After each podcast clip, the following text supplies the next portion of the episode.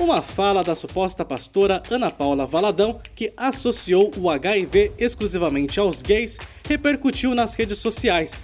Essa ideia, superada há décadas, ainda está presente no senso comum e cria um fantasma que homens que se relacionam com homens têm dificuldade de enfrentar. Quais são os estigmas que ainda permanecem na relação entre gays e o HIV? De que forma o preconceito impacta a vida de pessoas que vivem com HIV muito mais que o próprio vírus? Dois jovens contam suas histórias. Eu sou Bruno Nomura e este é o podcast Bendita Geni, seu exercício jornalístico de resistência, reflexão e amor.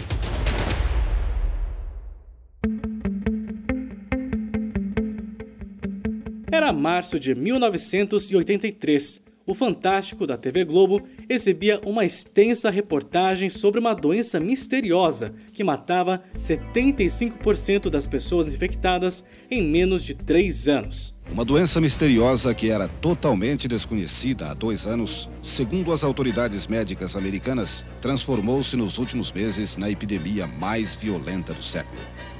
Trata-se da Síndrome da Deficiência Imunológica, ou AIDS. As únicas pistas que os cientistas conseguiram no combate à epidemia da síndrome estão nos tipos das pessoas atingidas. De cada 10 pessoas que contraíram a doença, 9 são homens. 25% são viciados em drogas e certamente usam agulhas de injeção contaminadas. 70% das vítimas são homossexuais, razão pela qual, no começo, a Síndrome da Deficiência Imunológica, ou AIDS, era chamada de praga do homossexual. A trilha de suspense não era por acaso. A pandemia de HIV/AIDS matou mais de 30 milhões de pessoas desde que foi descoberta em 1981. Inicialmente, o vírus, sem controle, acabava com o sistema imunológico, enfraquecendo as pessoas. Era comum ficarem esqueléticas com feridas pelo corpo todo. Era uma questão de tempo até a morte. Era. Hoje ainda não existe a cura, mas existe tratamento com medicação, pessoas que vivem com HIV têm uma vida absolutamente comum, com uma carga viral baixíssima. No Brasil, o SUS oferece tratamento gratuito e de alta qualidade, modelo internacional. O cenário é completamente diferente daquele da década de 80, menos por um ponto. No imaginário social, HIV/AIDS ainda é a peste ou o câncer gay. A suposta pastora e cantora Ana Paula Valadão viralizou no fim de semana com o vídeo de 2016 que reforça esse estigma do HIV sobre gays. Estão achando que isso é normal, gente, isso não é normal. Deus criou o homem e a mulher. E a mulher. E é assim que nós cremos. Esse é o padrão de Deus.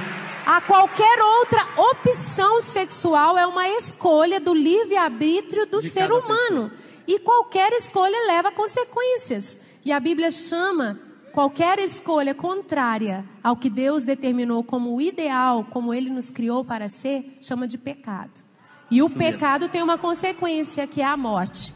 Inclusive, tudo que é distorcido traz consequência naturalmente, nem é Deus trazendo uma praga, um juízo, não. Tá? E a AIDS para mostrar que a união sexual entre dois homens causa uma enfermidade que leva à morte contamina as mulheres, enfim, não é o ideal de Deus. Discursos como o da suposta pastora, infelizmente, ainda são muito comuns, mesmo que hoje já se saiba que o vírus do HIV pode ser contraído por qualquer pessoa, gay, LGBTQIA, ou não. De alguma forma, o trauma foi tão grande na nossa comunidade lá atrás que o fantasma do HIV continua muito forte entre nós. Eu posso dizer da minha vivência pessoal mesmo. Eu procuro fazer exames de HIV e outras ISTs periodicamente e todos os homens que se relacionam com homens com quem eu convivo já fizeram teste de HIV. A gente tem essa cultura de testar com regularidade, algo que é muito distante dos homens heterossexuais. A cultura de testar é legal, tem seu lado bom sim, mas talvez revele também um medo muito grande do HIV que ainda hoje assombra homens gays e bissexuais é sobre esse fantasma que a gente conversa neste episódio, começando com o Ariel Murasaki, que é terapeuta ocupacional e trabalha em um serviço de testagem e aconselhamento em HIV e ISTs da Prefeitura de São Paulo.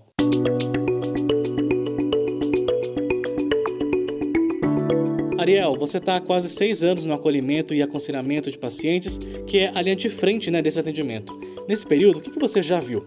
É um serviço que a gente acaba vendo de tudo um pouco, né? Então a gente vê desde a história da mulher, que é casada, sempre teve o mesmo marido e que aí um dia descobre que acabou se infectando, como a gente também vê pessoas que têm um comportamento mais de risco, assim, então que não usam preservativo e que não se importam e que se pegarem também não é uma questão tão grande assim, né? Então a gente vê todo tipo de, de história mesmo quando a gente está ali na, na linha de frente, né?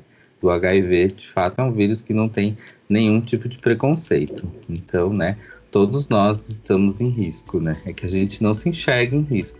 Pode infectar hétero, gay, cis, trans, quem tem muitos parceiros, quem tem só um parceiro, quem é pobre, quem é rico. No caso da população LGBTQIA, e mais especificamente né, dos gays, existe mesmo uma preocupação maior de testar, de estar bem informado sobre o HIV? É, acho que a gente percebe que tem sim uma questão maior, né? Principalmente na comunidade gay, na comunidade de travestis e mulheres trans, né? Isso é um estigma que acho que ainda é muito marcado dentro dessas populações, né? Então, muitas vezes, quando as pessoas chegam lá, elas já chegam, às vezes até já mais informadas, já sabendo um pouco melhor, já tendo feito algum tipo de exame, de teste. Muitas vezes não é a primeira vez né, que está fazendo. Então já é uma população que, de algum fato, procura um pouco mais o serviço e se testa um pouco mais ou entende um pouco mais do que está acontecendo, né? Ariel, como que é esse momento de contar para uma pessoa que ela contraiu o HIV? Depois de dos anos aí que eu passei, isso já é um pouco até mais tranquilo para mim, né, de dar o diagnóstico, assim, né? Mas para as pessoas receberem, isso é sempre algo muito impactante, né?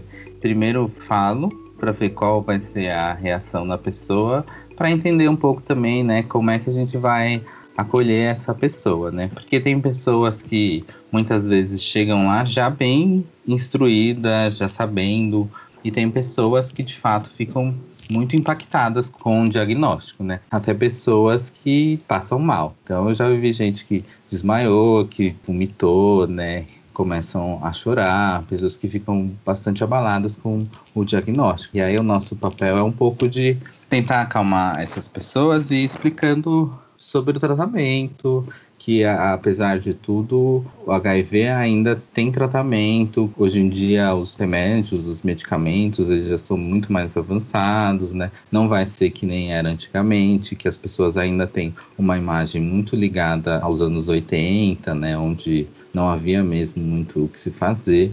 Então a gente tenta esclarecer e acolher também todos esses medos, essa parte é mais emocional que pode vir com o diagnóstico. Tudo isso acaba sendo um processo, né? Porque é um tipo de luto que a pessoa tem que viver, é um diagnóstico que não é fácil de ser recebido, né? E a ficha vai cair um pouco depois, né? E no caso especificamente dos gays, que outras preocupações costumam aparecer nesse momento do diagnóstico?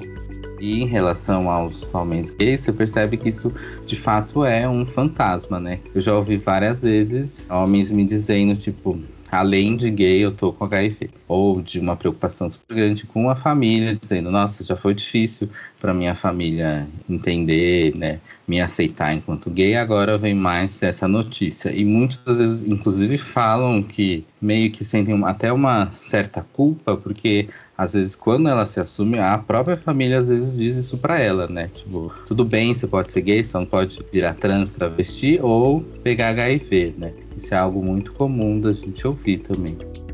Você que ouve tantas histórias, né? Por que, que você acha que esse estigma, esse fantasma, ainda persiste até hoje? Há toda essa questão preconceituosa, né? Há uma sorofobia ainda muito grande, né? E das pessoas relacionarem o HIV a muitas outras coisas, né? A promiscuidade, a pessoas que não se cuidam, as populações LGBT também, né? Então isso acaba criando um estigma bem grande, assim, né? E acho que ainda também tem muito medo e muito desconhecimento, né? Porque as imagens que a gente tinha antigas, de fato, eram imagens bem assustadoras, né? E eu sinto que hoje em dia, mesmo que tenham campanhas, isso foi algo que se gravou muito né, nas cabeças das pessoas. Realmente criou um estigma e um preconceito. Ariel Murasaki, muito obrigado pela sua participação aqui no Bendita Geni. Pra, tchau. Infelizmente, a pandemia de HIV/AIDS ainda não chegou ao fim. Agora a gente conversa com dois jovens que contraíram o HIV justamente na faixa de idade que o vírus tem mais avançado nos últimos anos, entre 15 e 24 anos. O primeiro é o Felipe Aquino, de 25 anos, há quatro deles vivendo com o HIV. Ele é ator e produtor audiovisual e mora em São Paulo, capital.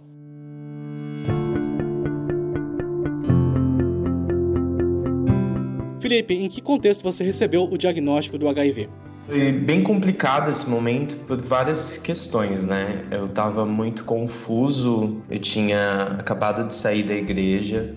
Eu fui criado numa igreja evangélica e eu acho que muita coisa do que eu vivenciei lá influenciou na forma como eu recebi o diagnóstico. Então eu entendi naquele momento como eu tinha acabado de sair da igreja, como eu tinha acabado de me assumir homossexual, o que passava na minha cabeça era que aquilo era um castigo divino e que, de fato, Deus não havia gostado da, da atitude que eu tomei e tinha me castigado, tinha resolvido me castigar por essa rebeldia toda de sair da igreja e ainda me assumir homossexual. Óbvio que isso foi sendo desconstruído aos poucos, acontece até hoje.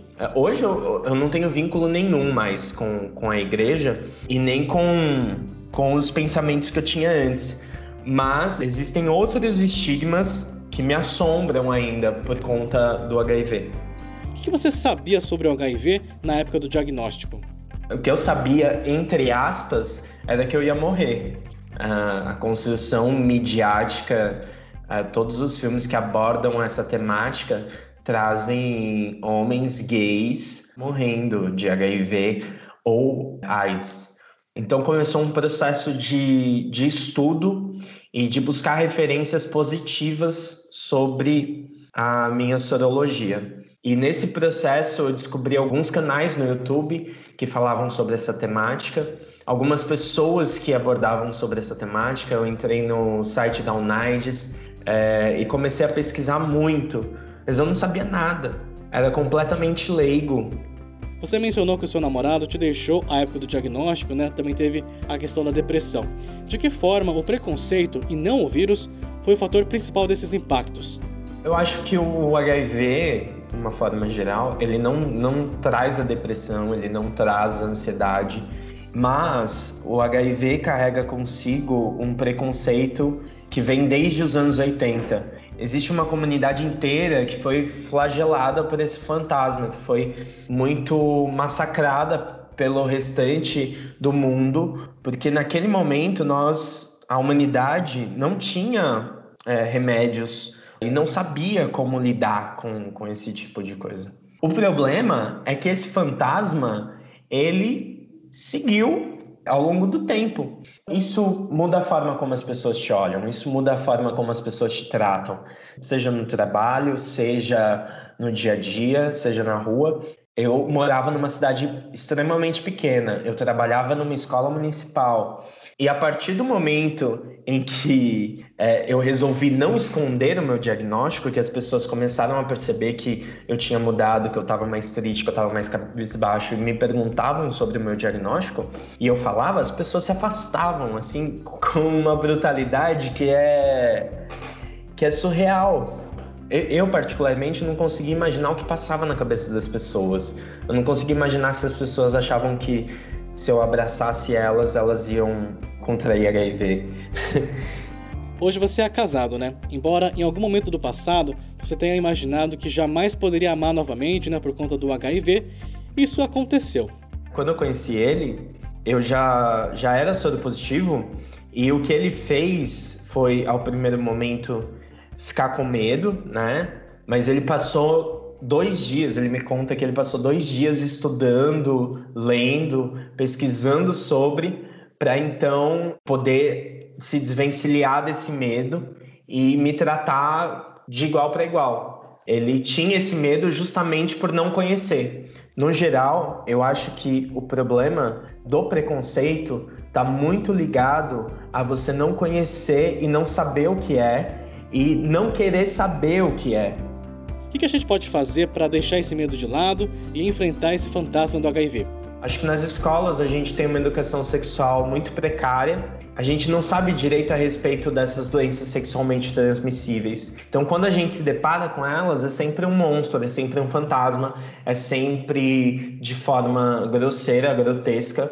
E é óbvio que vai ser, porque a gente não se preparou para lidar com isso. Mas eu acho que a partir do momento que você estuda e que você conhece, fica muito mais fácil de lidar com, com essas questões.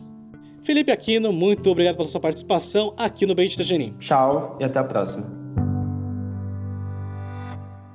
O Guilherme Freire é jornalista, tem 26 anos e mora em Santana do Jacaré, Minas Gerais. Há quase quatro anos ele vive com HIV e é ativista da causa.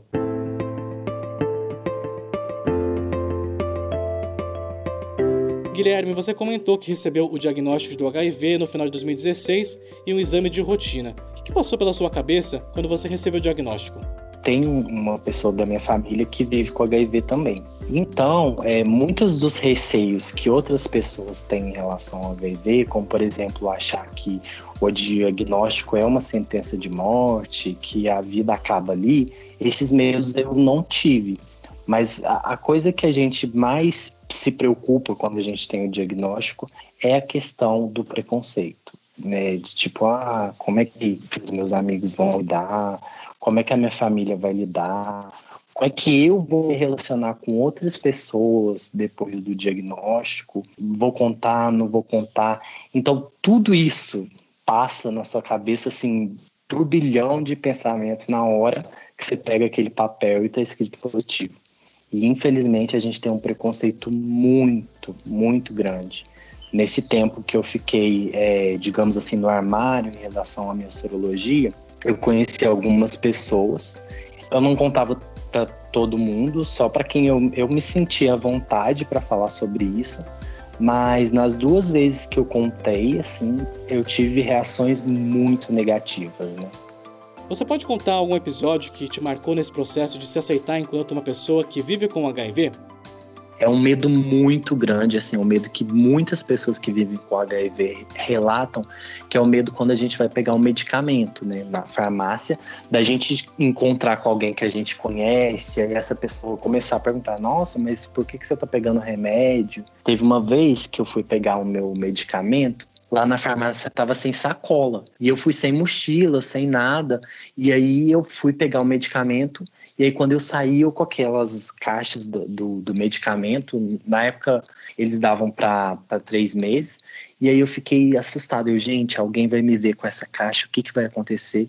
E aí eu, tipo, sentei no chão e comecei a chorar. Assim, foi uma coisa muito de doida. Aí passou uma moça e ela tá assim, menino, por que, que você tá chorando? Eu falei assim, moça, pelo amor de Deus, você tem uma sacola? e aí ela me deu uma sacola.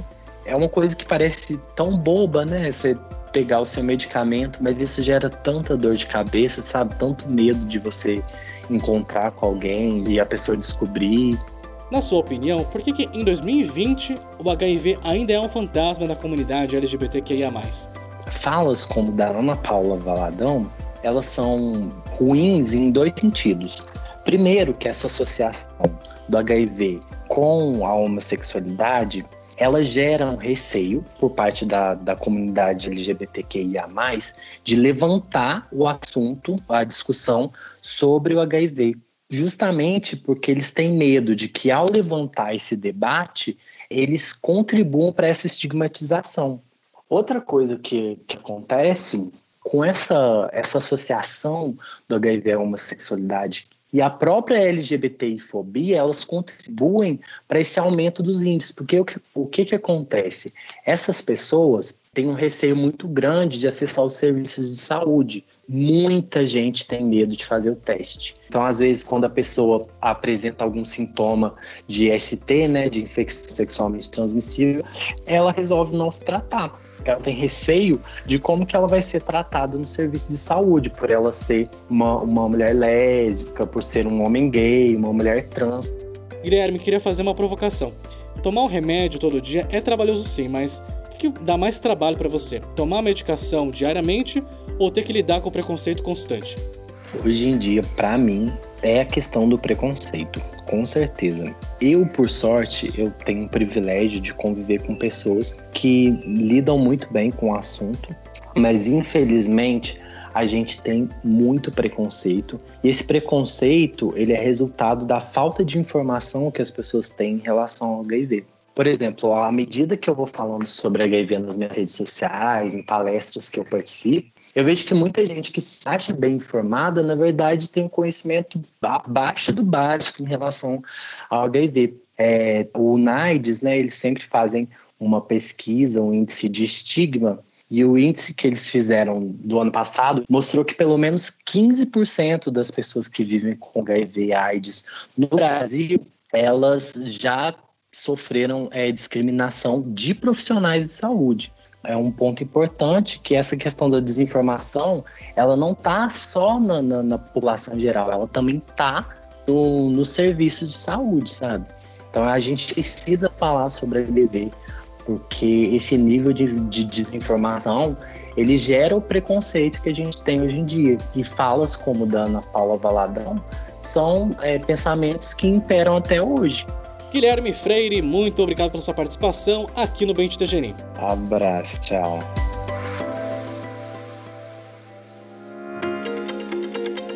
E nós ficamos por aqui. Bendita Geni é um projeto de jornalismo independente voltado à comunidade LGBTQIA+.